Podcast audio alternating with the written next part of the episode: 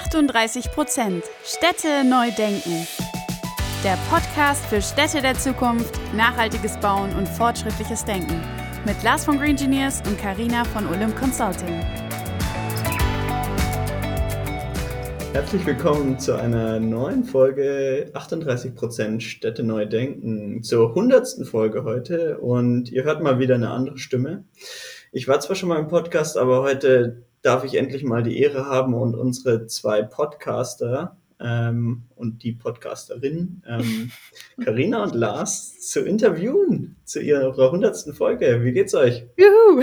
Ja, herzlichen Dank, dass ich da sein darf. Vielen, vielen Dank. Ja, vielen Dank für die Einladung. Ich freue mich sehr, hier zu sein. ja, ausnahmsweise mal.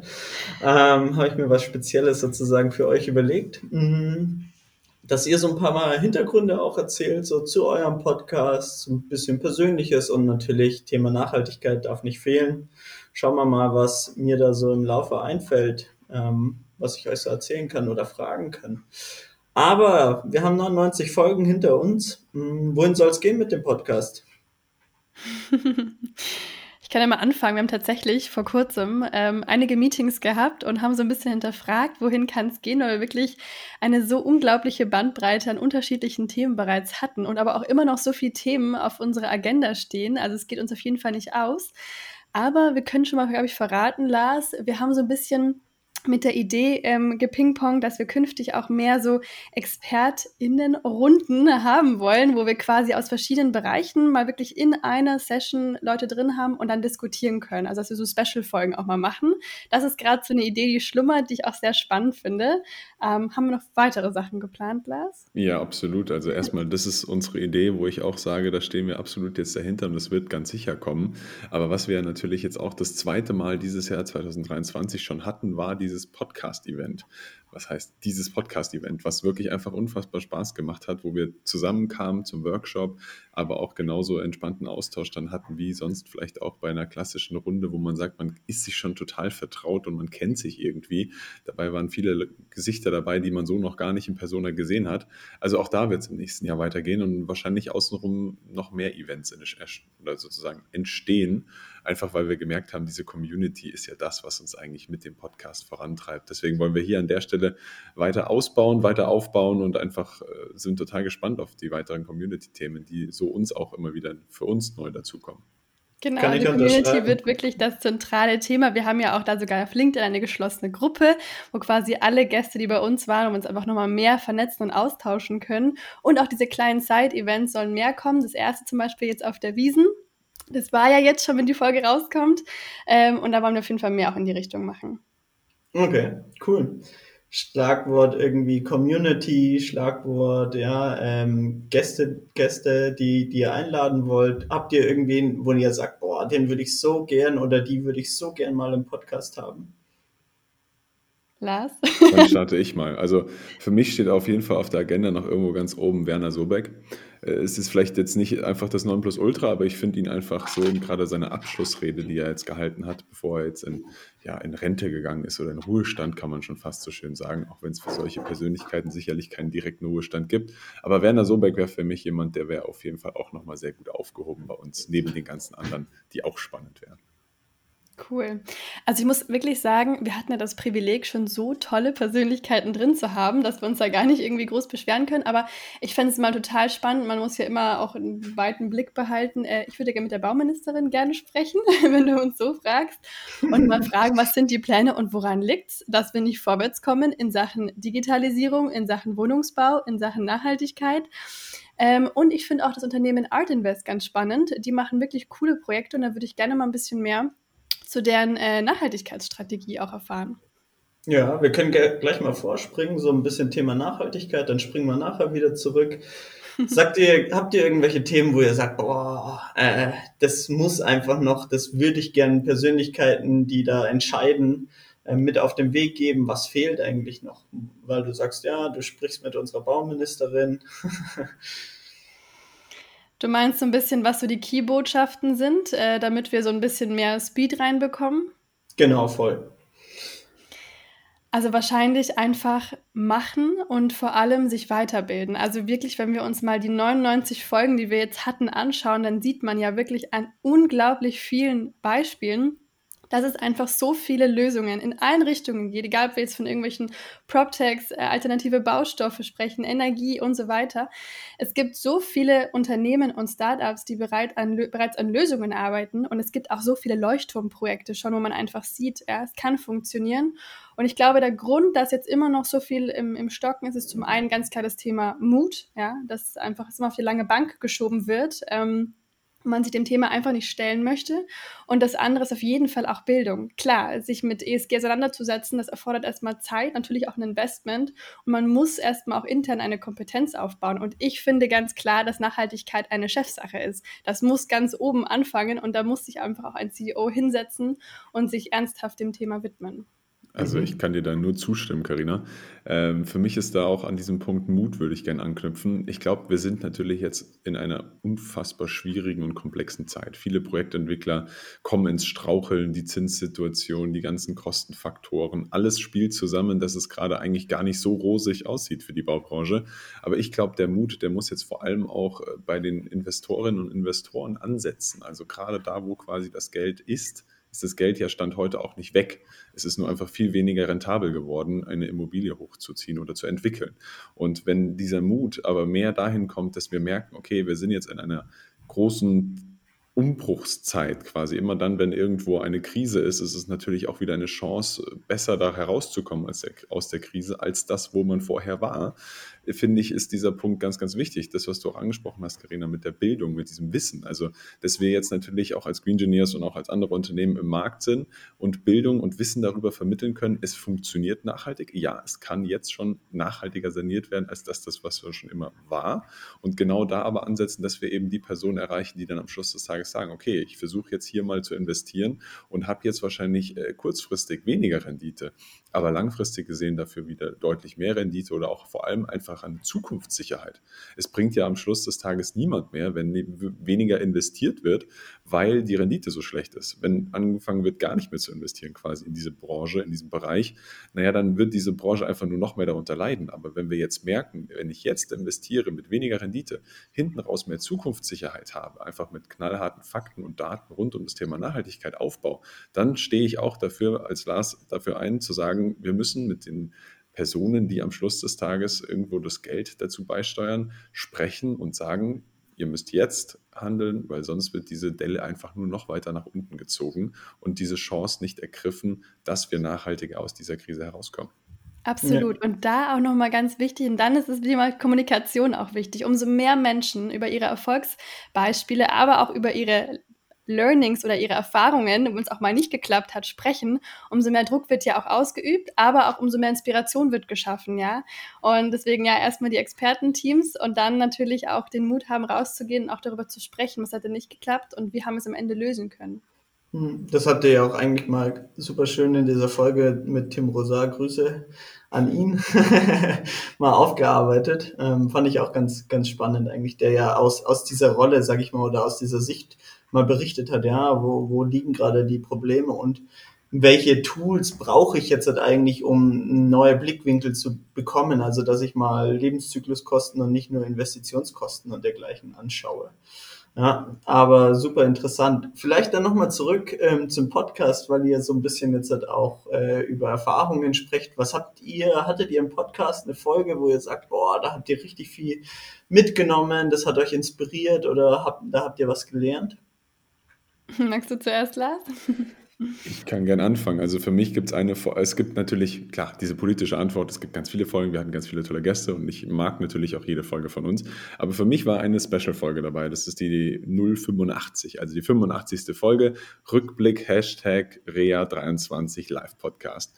Warum war es so besonders? Weil wir auf einer Messe, auf der Real Estate Arena 2023 unterwegs waren, die Karina und ich, und wir da mit Mikrofon versucht haben, möglichst viele Meinungsbilder und auch Themen rund um die Messe natürlich, aber vor allem auch rund um das Thema Nachhaltigkeit und Zukunftssicherheit in der Immobilienwirtschaft gesprochen haben.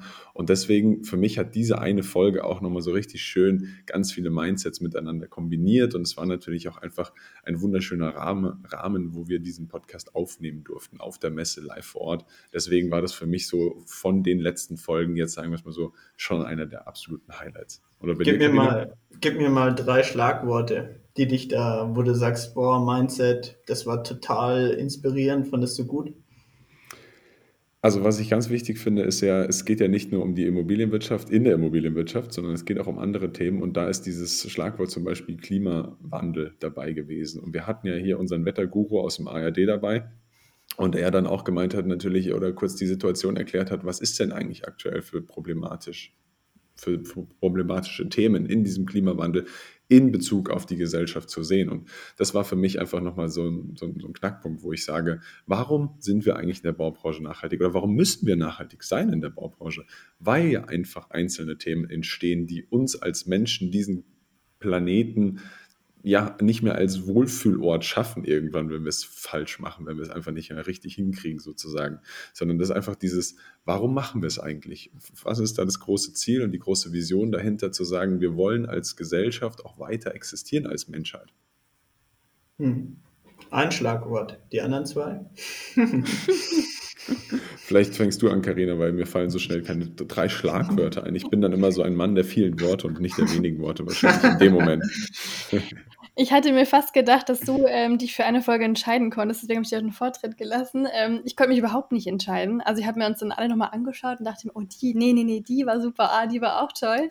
Ähm, und ich glaube halt, es ist es auch gewesen, dass wir wirklich nicht uns zu krass begrenzt haben, sondern dass wir es wirklich ganz weit offen gehalten haben und gesagt haben, Stadtentwicklung ist so ein breites Thema. Und dann hatten wir halt auch wirklich zum Beispiel im Smart Home Bereich Smart Fabrik da oder aus der Politik. Ich fand das Gespräch mit Daniel Föß total erfrischend, weil man so aus der Politik oft gar nicht solche erfrischenden irgendwie Perspektiven oder auch Stimmen hört.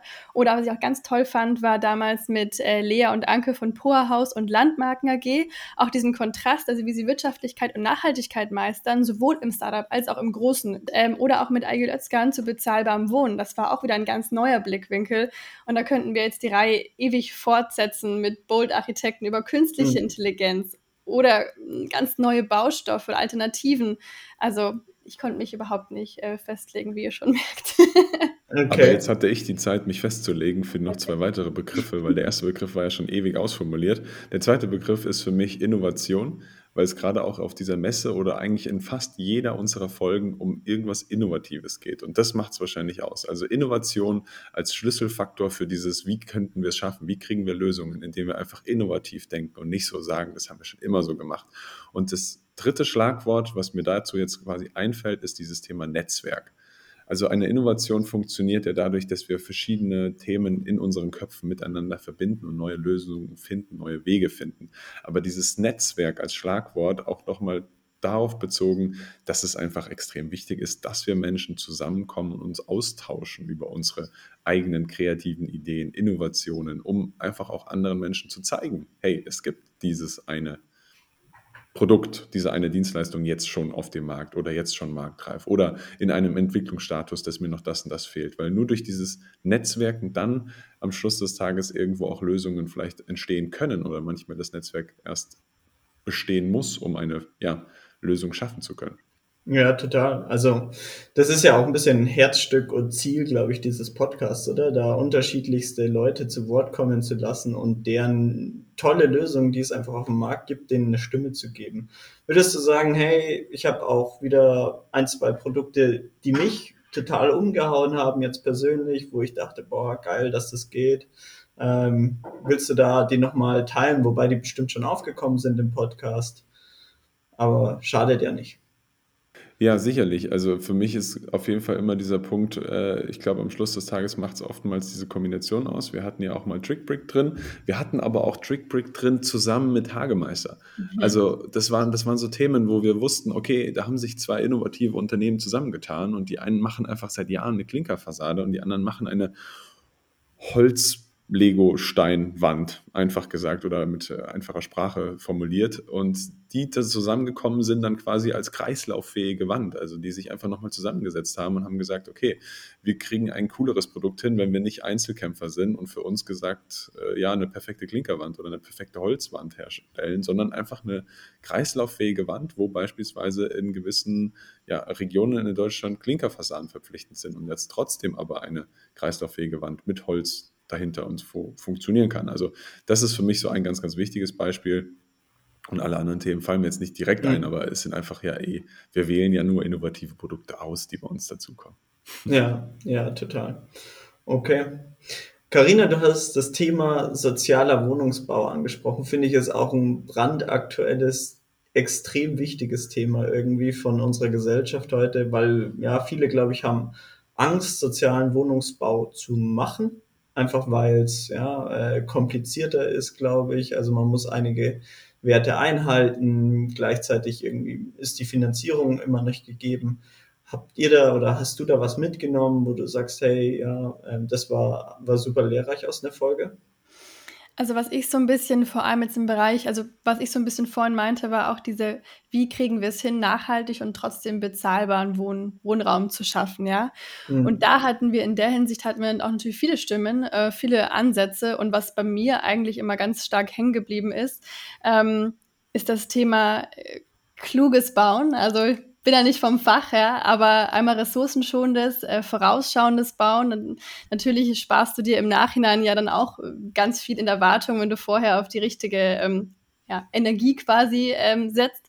Ähm, aber dann natürlich auch das Thema Innovation. Ja, also ich bin eine ganz große Verfechterin davon zu sagen, wir werden Nachhaltigkeit nur schaffen, wenn wir auf, auf Technologie, ja, auf Schlüsseltechnologien setzen und von Anfang an wirklich ähm, effizient arbeiten, sowohl was, was die Planung betrifft, als auch dann die Ressourcen später. Mhm. Ähm, aber klar, auf inhaltlicher Ebene kann da bestimmt Lars mehr sagen, aber das sind die Sachen, die mir jetzt hängen geblieben sind. Mhm. Ja, so irgendwie zusammengefasst vielleicht äh, ja, Effizienz mit Suffizienz kombinieren ja. und dann schauen genau. wir mal, was ähm, sozusagen rauskommt. Okay, total gut. Habt ihr so ein Gebäude, wo ihr sagt, boah, das interessiert mich jetzt total oder das hat mich begeistert, inspiriert. Ähm, Sage ich mal, ich gehe mal ein bisschen weg vom Podcast selbst, aber habt ihr da was? Ich weiß gar nicht, ob man das als Gebäude richtig bezeichnet, weil man wohnt ja nicht drin, aber ich finde den Eiffelturm natürlich ganz toll. Der ist jetzt überhaupt nicht nachhaltig oder sonst irgendwas. Aber Je nachdem, wie definiere ich nachhaltig, gell? Aber ja, das stimmt. Aber es ist einfach ähm, ein, ein, also er hat einfach eine unglaubliche Magnetwirkung und hat einfach dieses, ja, Paris einfach geprägt. Und für mich war das halt damals, wo ich das erste Mal mit 17 in Paris war, war das einfach das große Highlight. Ich fand aber auch die Sagrada Familia in, in Barcelona total faszinierend, hatte so eine ganz unglaubliche Energie Energie, wenn man da drin ist. Mhm. Ähm, ansonsten verfolge ich ganz gespannt, also ich finde das Roots in Hamburg einfach ein ganz tolles ähm, ja, Pilotprojekt, das ich sehr gespannt verfolge, das ich super, super toll finde. Ähm, oder auch bei uns gerade, direkt äh, da, wo wir auch unser Büro haben, an der Warschauer Straße steht in Berlin gerade das East Eastside Tower, hat eine total coole Optik, ein sehr, sehr äh, gutes Nachhaltigkeitskonzept und das verfolge ich auch sehr, äh, sehr gespannt, sage ich mal. Cool.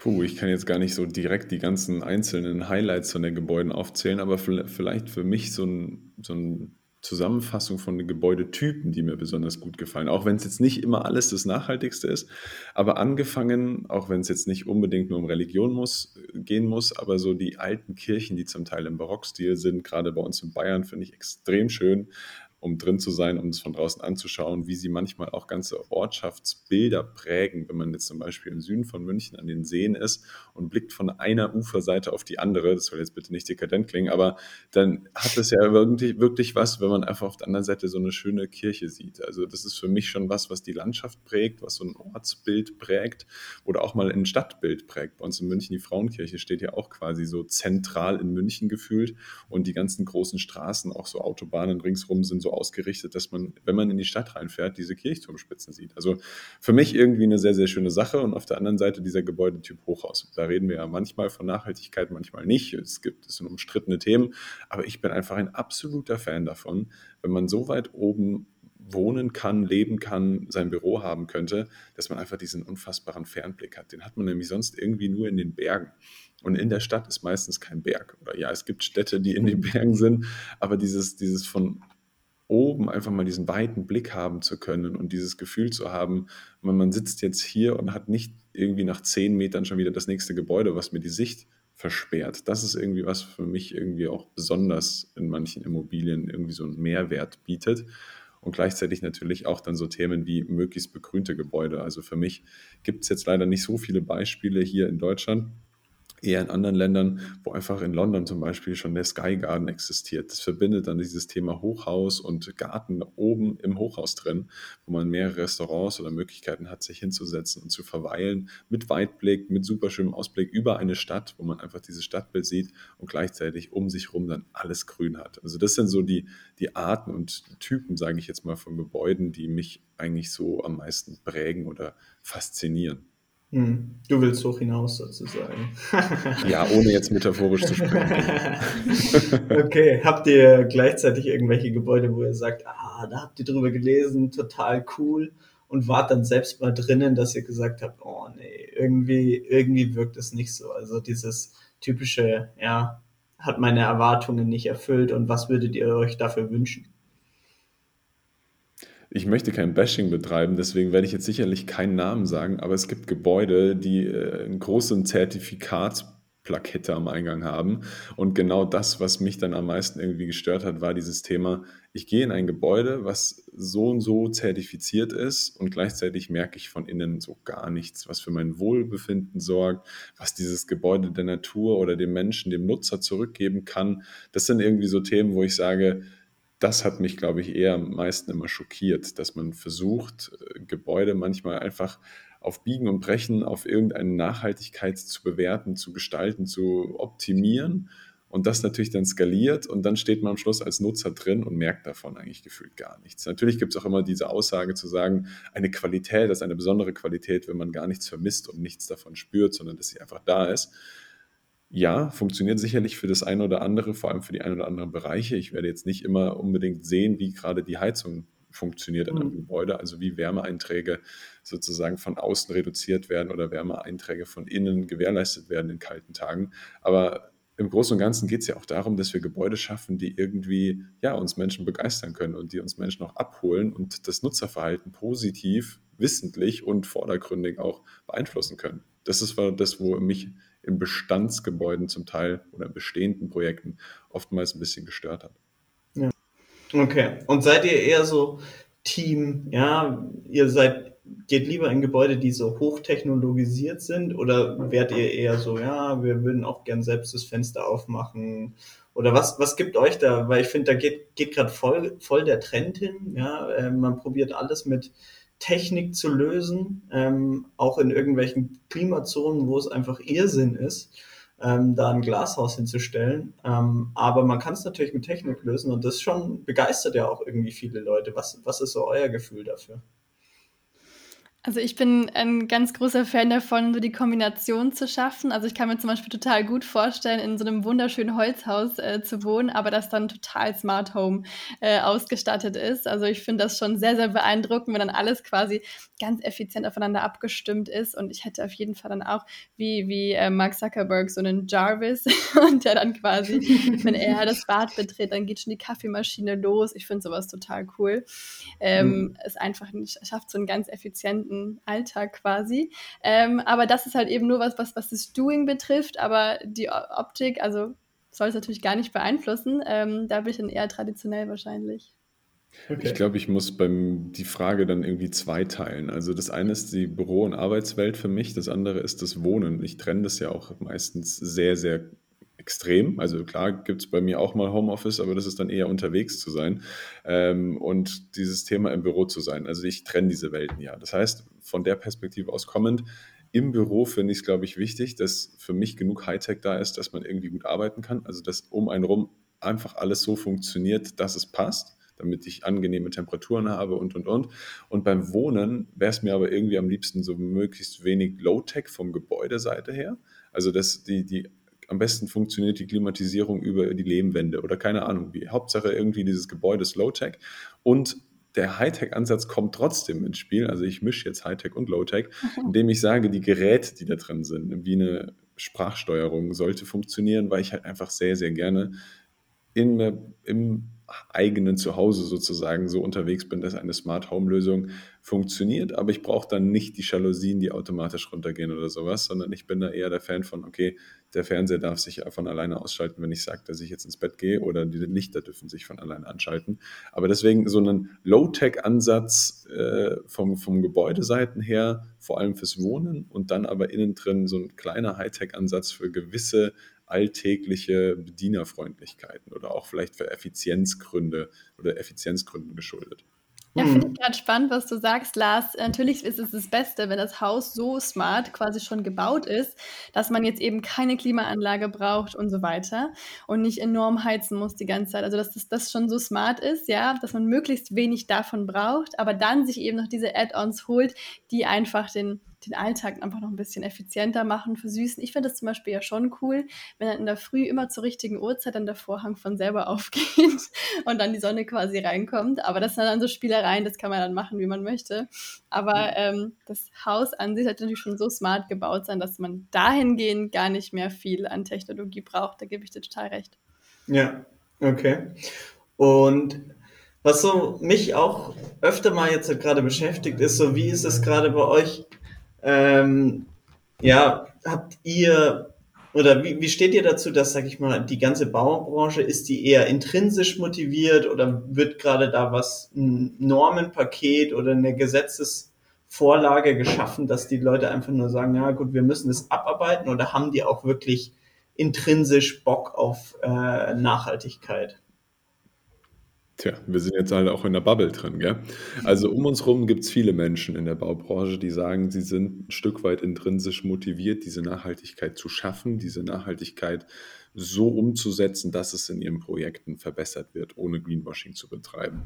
Aber für mich ist auch irgendwie klar, dass der Großteil, der in eine Richtung Nachhaltigkeit strebt, aktuell eher extrinsische Motivationen durch finanzielle Anreize braucht, finde ich aber gar nicht so verkehrt, dass es die dann gibt, die extrinsischen Motivationen, also diese Faktoren von außen, dass man finanzielle Vorreit, äh, Vorteile bekommt oder erhält, quasi, wenn man wirklich fundiert nachhaltige Dinge tut.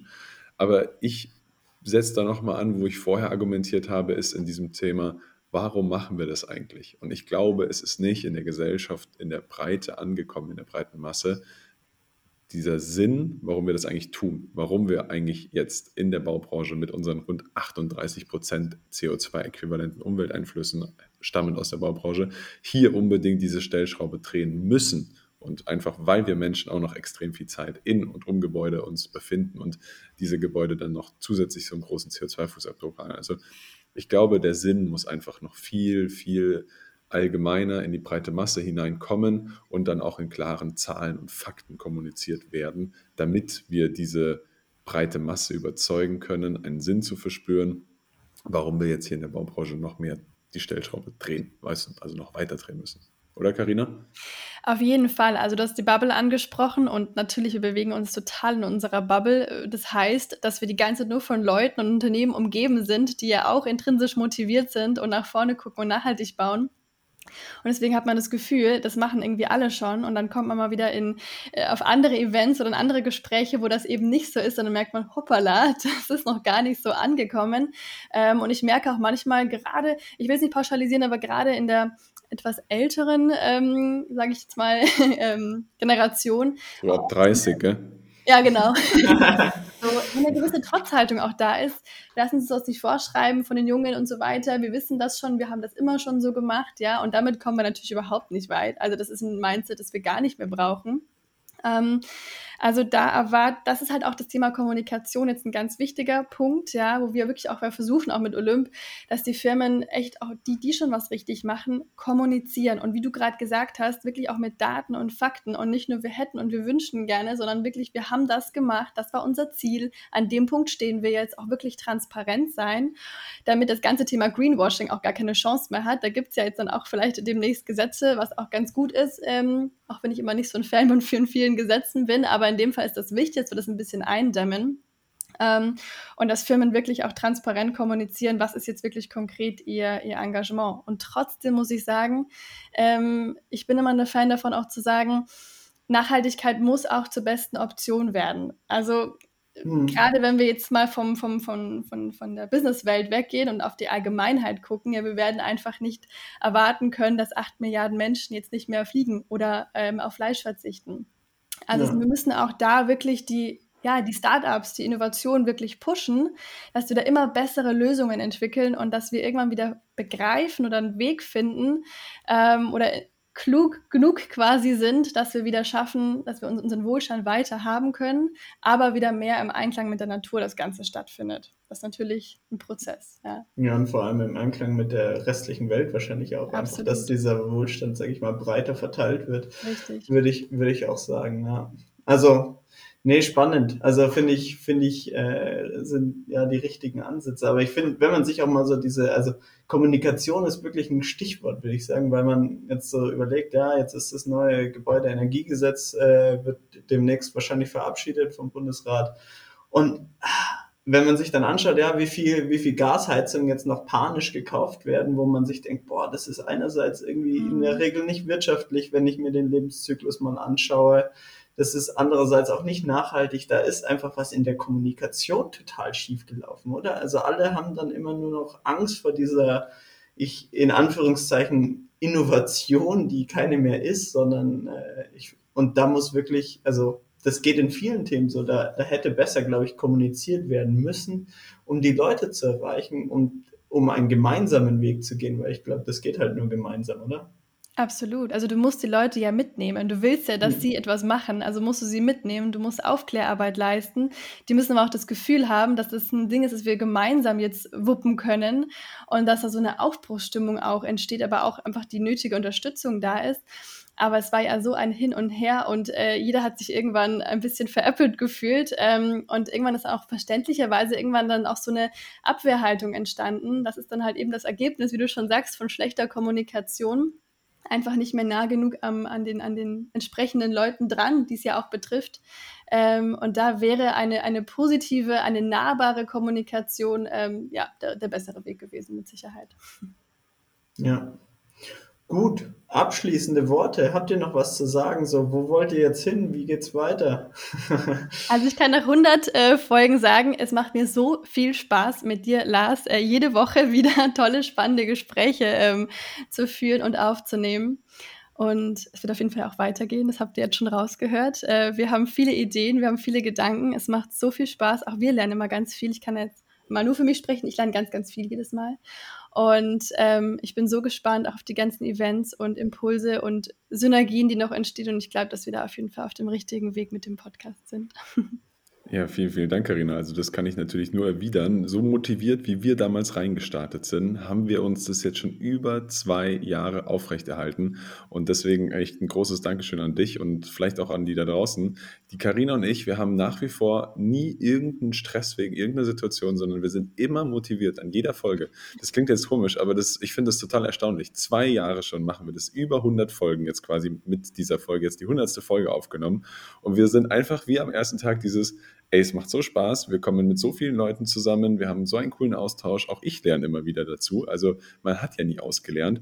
Und auch das, was außenrum entstanden ist. Also vielen Dank an euch als Community. Ich, ich liebe es einfach, ein Teil dieser Community sein zu können. Und das merkt man dann immer wieder, wenn wir zum Podcast-Event zusammenkommen, wo man dann einfach so dieses Gefühl hat von, es ist verrückt, da kommen Menschen, die hat man noch nie persönlich gesehen und wir kommen zusammen und es ist so ein familiäres Gefühl. Also jeder kann sich auch ein Stück weit öffnen, sein Wissen preisgeben, weil man einfach nicht das Gefühl hat, dass irgendwo was ja abgekupfert wird oder sowas, sondern dieses Gemeinschaftsgefühl wie in der Nachhaltigkeit in der Baubranche schon sehr, sehr stark verankert.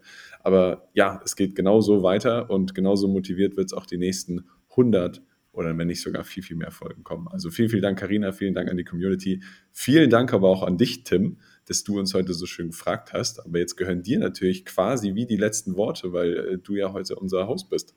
Ja, top, vielen Dank. Danke, dass ich mit euch Zwischenbilanz ziehen durfte. Mir macht es auch immer Spaß, mit euch in Kommunikation zu treten und irgendwie andere Formate dadurch kennenzulernen, bei denen ich anfangs auch skeptisch war. Aber ich glaube, ihr erreicht da wirklich was und das sind wirklich tolle Themen, sage ich mal, die da immer auf den Tisch kommen und ich finde es immer wichtig, sich gegenseitig auch zu challengen und vorbei, äh, voranzubringen, indem man eben sich kritisch hinterfragt und ja, geht man auch wirklich den richtigen Weg und dann aus dieser Bubble herauskommt. Und ich glaube, das macht ihr hier. Ähm, also auch mal Lob von, ich sag mal, aus Community-Sicht. Ähm, einige Fragen sind ja auch von der Community, sag ich mal, heute gekommen, die, die gestellt wurden. Und ja, viel Erfolg weiterhin und ich hoffe, ähm, ein, zweimal nochmal mit dabei zu sein irgendwann. Genießt es. Ja, auf jeden Fall. Vielen Dank dir. Bis ganz bald. Ciao. Wir hoffen, die Folge hat euch gefallen und ihr konntet neuen Input mitnehmen. Damit ihr auch die nächste Folge am Donnerstag um 18 Uhr nicht verpasst, könnt ihr unseren Channel abonnieren und gerne auch eine Bewertung dalassen. Du findest uns auf Spotify, Apple Podcast und allen gängigen Podcast-Plattformen. Danke fürs Anhören und bis nächste Woche.